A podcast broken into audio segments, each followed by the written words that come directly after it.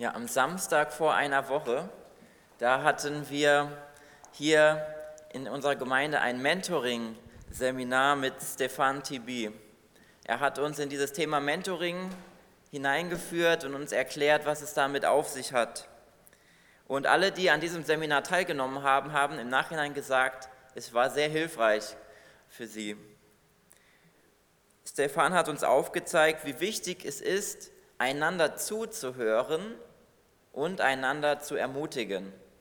Das sind zwei ganz wichtige Dinge, die auch für eine Mentoring-Beziehung zwischen zwei Menschen entscheidend sind. Da ist auf der einen Seite ein Mentor, jemand, der gewisse Erfahrungen im Glauben gesammelt hat, und auf der anderen Seite ein Menti, der von dieser anderen Person profitieren kann, Begleitung erfahren kann. Der Mentor nimmt sich ganz bewusst Zeit, dem Menti zuzuhören und ihn zu ermutigen. Und so eine Mentoring-Beziehung hilft uns dabei, geistlich zu wachsen. Durch das gemeinsame Gebet oder das Gespräch über Glaubensfragen können wir im Glauben weiterkommen und geistliches Wachstum dadurch erfahren. Das Wort Mentoring, das steht nicht direkt in unserer Bibel, also das finden wir nicht direkt da drin, aber das Prinzip, was dahinter steht, das kommt sowohl im Neuen als auch im Alten Testament vor. Wir finden in der Bibel zahlreiche Beispiele für Mentoring-Beziehungen. Beziehungen zwischen einem Mann bzw. einer Frau Gottes und einem, sage ich mal, Schüler, einem Lehrling von ihnen. Der Mentor ist in gewisser Weise ein Lehrer für diese andere Person. Wobei bei einem Lehrer kommt es ja viel darauf an, dass Wissen weitergegeben wird, aber das ist nicht der Fokus von einem Mentor. Es geht nicht in erster Linie um Wissensvermittlung, sondern ein Mentor möchte seinen Menti begleiten und setzt sich dafür ein, dass sein Schüler im Glauben wächst und sich weiterentwickelt, sodass dieser Menti auch einmal in die Situation kommt, auch mal ein Mentor für jemand anderen sein zu können. Und ich gebrauche dieses Wort Schüler hier bewusst, weil auch eine Übersetzung für die Jünger von Jesus Schüler ist. Das Wort, was da im griechischen Text für die Jünger, die zwölf Jünger Jesu gebraucht wurde, ist Mathetes. Das heißt, das kann man übersetzen mit Schüler, das kann man übersetzen mit Lehrling. Und das ist das, ja, was ein Menti ist. Jesus war ja nicht der Lehrer, der sich hingestellt hat und die ganze Zeit Wissen vermittelt hat, sondern er hat Leben mit ihnen geteilt, er hat sie begleitet, für drei Jahre lang hat er in sie investiert.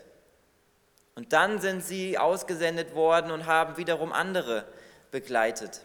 Und das ist das Prinzip, was hinter diesem Mentoring steht. Es geht also beim Mentoring um eine persönliche Beziehung zwischen zwei Menschen. Wir können von einem erfahrenen Christen lernen und es gibt auch noch eine weitere Beziehung, in der wir stehen, wo wir auch von jemand lernen können, der erfahrener ist als wir. Und das ist unsere Beziehung mit Jesus. Denn Jesus möchte auch für uns alle ein Mentor sein in unserer ganz persönlichen Beziehung mit ihm. Und deswegen auch dieser, dieser Titel, die fünf Aspekte unserer Mentoring-Beziehung mit Jesus. Wir können Mentoring-Beziehungen mit anderen Menschen haben, eins zu eins. Und das ist auch sehr hilfreich. Aber Jesus möchte auch direkt mit uns so eine Mentoring-Beziehung haben und aufbauen. Er hat immer Zeit für dich. Er ist immer bereit, dir zuzuhören und möchte dich ermutigen und dich bei deinem ganzen Leben lang begleiten. Ich möchte auf fünf Aspekte eingehen, die hier angezeigt sind. Erstens Jesus kennen, zweitens Jesus sehen, Jesus hören, Jesus lieben und Jesus glauben. Das sind diese Aspekte dieser Beziehung mit Jesus. Der erste Aspekt ist Jesus kennen. Wenn wir viel Zeit mit einer anderen Person verbringen, dann lernen wir sie dadurch besser kennen. Woher weiß ich, wie gut ich jemand anderen kenne? Wie kann man das messen, das, das Kennen, das Level der, der, des Kennenlernens? Wenn man jemanden zum ersten Mal auf der Straße trifft und man kannte die Person vorher noch nicht, dann kann man sich einen ersten Eindruck machen, wie, die, wie sieht die Person aus, vielleicht auch, wie, wie redet sie mit mir, man kann den Namen kennenlernen, so ein paar grundlegende Dinge. Und dann, wenn man dann gefragt wird, kennst du diese andere Person, kann man sagen, ja, ich, ich kenne die Person, ich weiß, wer das ist, ich kann dem Namen ein Gesicht zuordnen, aber dieses Level vom Kennen ist doch noch sehr oberflächlich. Es ist doch noch eine sehr oberflächliche ähm, Kenntnis über die andere Person. Kennt man die Person wirklich? Es gibt da unterschiedliche Ebenen des Kennenlernens und wir können da in eine tiefere Ebene hineinkommen, wenn wir mehr Zeit mit dieser Person verbringen. Damit wir jemand richtig gut kennenlernen, müssen wir viel Zeit mit dieser Person verbringen. Meine Frau und ich zum Beispiel, wir haben uns vor sechs Jahren kennengelernt. Und in dieser Zeit ja, haben wir uns am Anfang weniger gekannt, aber mit der Zeit immer besser. Durch die Ehe verbringen wir sehr viel Zeit miteinander und lernen uns dadurch auch immer besser kennen. Aber es gibt auch viele Dinge, die ich nicht über sie weiß, die aber ihre Schwester viel besser weiß als ich, weil sie mit ihrer Schwester schon viel länger zusammen gelebt hat, als ich mit ihr zusammengelebt habe. Sie sind zusammen aufgewachsen und das ist so ein, ein tiefgründiges Wissen, was man dann haben kann, wenn man wirklich viel Zeit mit der anderen Person verbracht hat.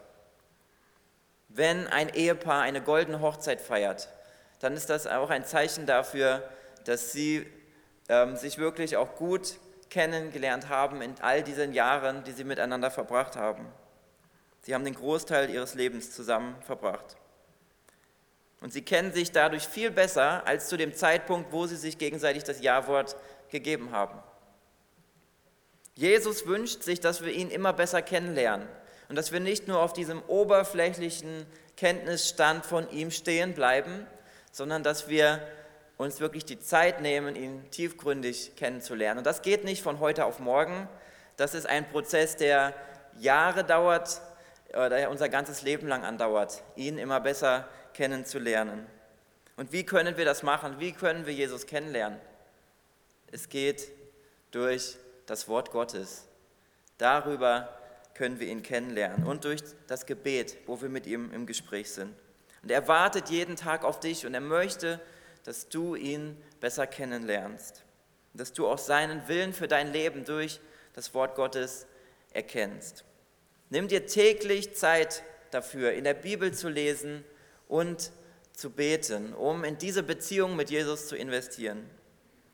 Beziehe ihn in alle wichtigen Entscheidungen deines Lebens mit ein. Dann wirst du ihn auch immer besser kennenlernen mit der Zeit. Wer viel in der Bibel liest, der weiß, was sich Gott für unser Leben vorstellt, was ihm wichtig ist. Dann können wir das auch umsetzen. Selbst das Ehepaar, das die goldene Hochzeit miteinander gefeiert hat, weiß noch nicht alles über die andere Person. Es gibt immer noch Dinge, die man noch dazu lernen kann. Wir lernen nicht aus. Und es ist ein lebenslanger Prozess, in dem wir da stehen. Das Kennenlernen von Jesus, darum geht es. Und sein Jünger, der Petrus, hat einmal, ähm, hat einmal die Frage, oder Jesus hat ihm die Frage gestellt, weißt du, wer ich bin? Die Frage nach der Identität von Jesus.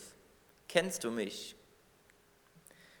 Was hättest du, Jesus, in der, wenn der diese, diese Frage gestellt hätte, geantwortet? Mein Heiland. Mein Heiland zum Beispiel. Ich denke, jeder hätte vielleicht eine andere Formulierung gefunden. Wer ist Jesus für dich? Retter, genau. Und die Antwort, die Petrus genannt hat, die steht in Matthäus 16, Vers 15. Wer das genauer wissen will, der kann da einmal nachschauen. und sich diese Antwort an, anschauen. Wenn wir Jesus besser kennenlernen, dann führt uns das in die Anbetung. Dann erkennen wir, wie groß und wie allmächtig dieser Gott ist und wie klein und unbedeutend wir im Vergleich zu ihm sind. Dann erkennen wir den Unterschied zwischen ihm und uns. Wir erkennen, wie schwach und wie abhängig wir von ihm sind. Nur wer Jesus kennt, der kann ihn auch wirklich anbeten. Der zweite Punkt, nach, dem, nach Jesus kennen, ist Jesus sehen. Und eines Tages saß Jesus mit seinen Jüngern zusammen und er hat angefangen, ihnen die Füße zu waschen. Die Geschichte finden wir in Johannes Kapitel 13. Und im Anschluss an die Fußwaschung fragt Jesus seine Jünger, wisst ihr, was ich für euch getan habe?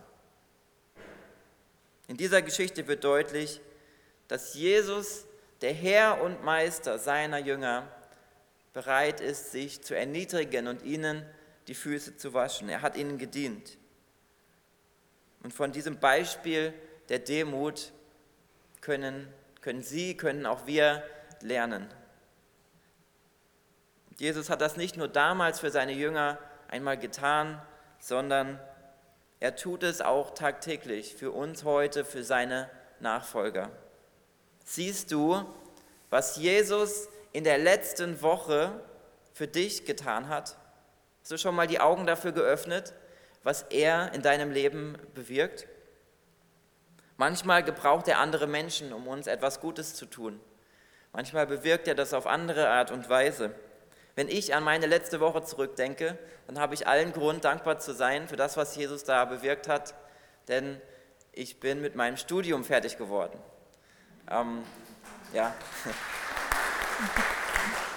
Ich habe ja an der Gemeindeakademie äh, diese, diese Fernkurse gemacht und ähm, das hat ja vor, also 2019 habe ich angefangen und die Kurse sind jetzt beendet, ich bin fertig. Und das ist ein Grund, wo ich Jesus am Werk sehe, am Wirken sehe und dankbar bin, was er da auch ermöglicht hat, dass das so in der, in der Zeit auch fertig geworden ist. Damit habe ich auch dann die Voraussetzungen für die Ordination erfüllt und im nächsten Jahr ist der Kirchentag bei uns hier geplant und in dem Rahmen soll dann auch die Ordination stattfinden. Ja, ich freue mich über das, was Jesus da in meinem Leben gewirkt hat. Wie ist es bei dir, wenn du an deine letzte Woche zurückdenkst? Wo hat Jesus da etwas äh, getan, etwas gewirkt? Denk einmal darüber nach. Und vielleicht konntest du jemand anderem von deinem Glauben weitererzählen. Vielleicht war das das, was, was Gott gewirkt hat. Vielleicht hattest du ein ermutigendes Gespräch mit einem anderen Christen. Das sind Dinge, wofür wir dankbar sein dürfen und das sind Dinge, die Jesus bewirkt hat. Jesus ist jeden Tag am Werk, ob wir das jetzt sehen oder ob wir unsere Augen davor verschließen.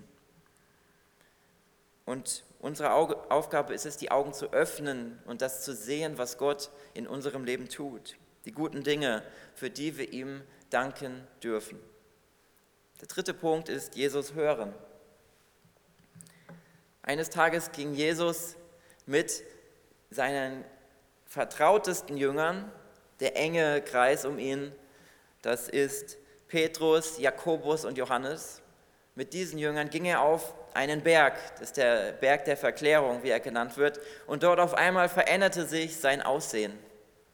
Und es war eine Stimme zu hören, die aus einer Wolke zu ihnen sprach und die sagte, dies ist mein geliebter Sohn, an dem ich meine Freude habe hört auf ihn. Gott fordert die Jünger Jesu auf, ihre Meister zuzuhören, dass wir auf das hören, was er uns sagen möchte. Und es ist sehr viel, was, was Jesus uns immer wieder mitteilen möchte. Die Frage, hören wir das auch, was er uns sagt? Sind wir gute Zuhörer? Nimmst du dir in einem Gespräch bewusst Zeit dafür, deinen Gesprächspartner zu verstehen?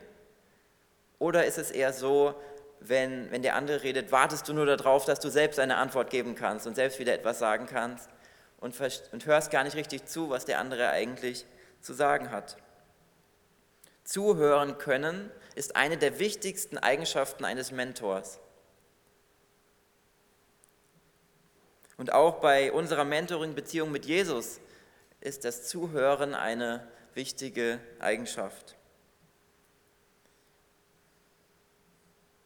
Jesus geht es darum, auch, oder mit Jesus geht es auch darum, dass wir ihm zuhören. Wie ist das möglich? Jesus spricht auf verschiedene Art und Weise zu uns. In erster Linie spricht er zu uns durch das Wort Gottes.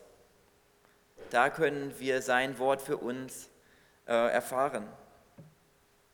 Aber er spricht auch zu uns durch andere Christen, die auch vom Heiligen Geist erfüllt sind. Hören wir das, was Jesus uns da sagen möchte? Sind unsere Ohren geöffnet dafür? Oder ist es vielleicht eher so, dass wir in unserem Alltag viel zu sehr abgelenkt sind durch andere Dinge, andere Geräusche, sage ich mal, die, die das unmöglich machen, dass wir Jesus Stimme hören. Wir leben in einer Welt, in der Werbung, in der soziale Medien, in der das Internet unsere Aufmerksamkeit auf diese Dinge lenken möchte. Und es war noch nie so leicht wie heute abgelenkt zu werden und nicht diese Stimme Jesu zu hören? Wie viel Zeit nimmst du dir dafür, um ja, auf das zu hören, was Jesus dir mitteilen möchte? Wie oft liest du in der Bibel? Ich kann jedem nur empfehlen, jeden Tag in Gottes Wort zu lesen und auf das zu hören, was er uns sagen möchte, auch wenn es vielleicht nur 15 Minuten Zeit sind, die wir dafür nehmen. Aber es ist so wichtig, dass wir das jeden Tag machen. Es ist sehr wichtig, dass wir auf das hören, was Jesus uns sagen möchte. Wie können wir Jesus dienen und das tun, was er uns sagt, wenn wir gar nicht hören, was er sagt? Das geht nicht. Wir müssen erstmal hören, was er uns zu sagen hat. Und der vierte Punkt ist, Jesus lieben. Viele von uns kennen diese Begebenheit, wo der auferstandene Christus Petrus diese eine Frage stellt. Liebst du mich wirklich? Jesus hat diese Frage insgesamt dreimal ausgesprochen.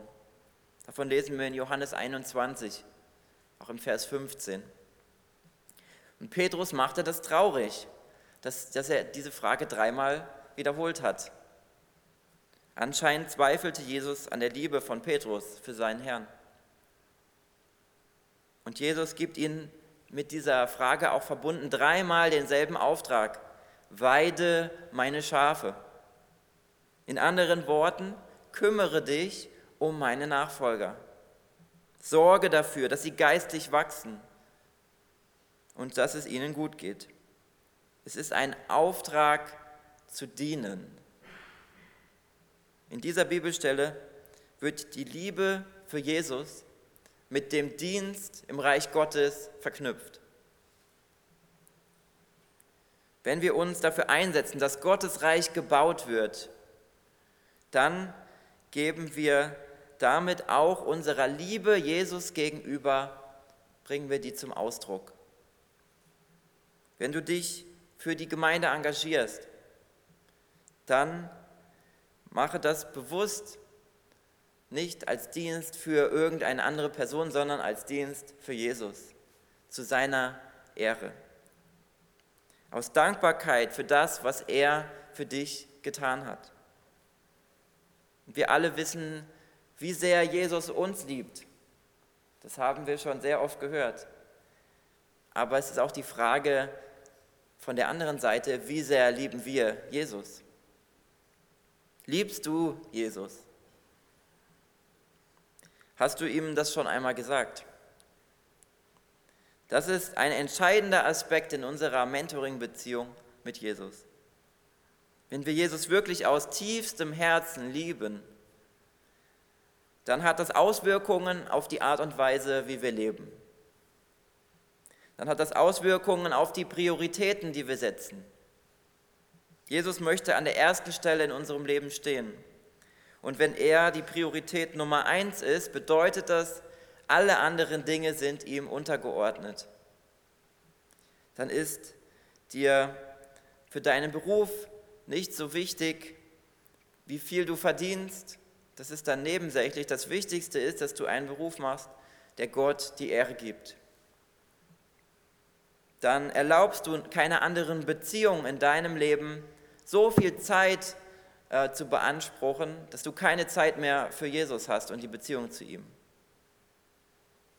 Und dann gehst du auch mit deinen Finanzen so um, dass du sie zur Ehre Gottes gebrauchst und auch damit ja, das Reich Gottes durch deinen Zehnten unterstützt. Jesus über alles zu lieben hat Auswirkungen auf alle Bereiche unseres Lebens. Und das zeichnet einen Nachfolger von Jesus aus, dass es eine Person ist, die Jesus liebt. Und der fünfte Punkt ist Jesus glauben. Dabei geht es darum, ob wir dem Vertrauen schenken, was Jesus gesagt hat. Glauben wir das wirklich, was wir da von ihm gehört haben? Glauben wir das wirklich, was er uns in seinem Wort in der Bibel mitteilt? Als Beispiel möchte ich die Geschichte der Auferweckung von Lazarus anfügen in Johannes Kapitel 11. Jesus kommt eines Tages zu dem Haus von Lazarus und da ist tiefe Trauer in dieses Haus eingezogen. Lazarus ist gestorben. Und das hat auch Jesus selbst nicht kalt gelassen. Wir lesen hier in diesem Kapitel von einem Gott, der Gefühle zeigt. Und das ist der kürzeste Vers in der ganzen Bibel. Das ist der Vers 35. Jesus weinte. Es hat ihn mitgenommen, was da mit Lazarus geschehen ist. Und bevor er dann, wie wir wissen, Lazarus von den Toten auferweckt hat, bevor das geschehen ist, sprach er mit Martha und er hat ihr eine Frage gestellt auf die es bei unserem Aspekt hier ankommt. Und die Frage ist, glaubst du mir? Vertraust du mir genug, dass ich diesen Lazarus von den Toten auferwecken kann? Glaubst du, dass das, was ich dir sage, auch eintreffen wird? Das ist die Frage, die er ihr gestellt hat. Jesus hat die Frage gestellt, als das Wunder noch nicht geschehen war. Glauben wir, dass Jesus Wunder tun kann? Und glauben wir, dass er auch Wunder tut? Beten wir mit der Erwartung, dass er eingreifen wird? Er ist der allmächtige Gott. Wir wissen, für ihn ist nichts unmöglich. Lasst uns dieses Vertrauen haben, lasst uns diesen Glauben haben, dass Jesus Wunder tun kann und auch Wunder tun wird, bewirken wird.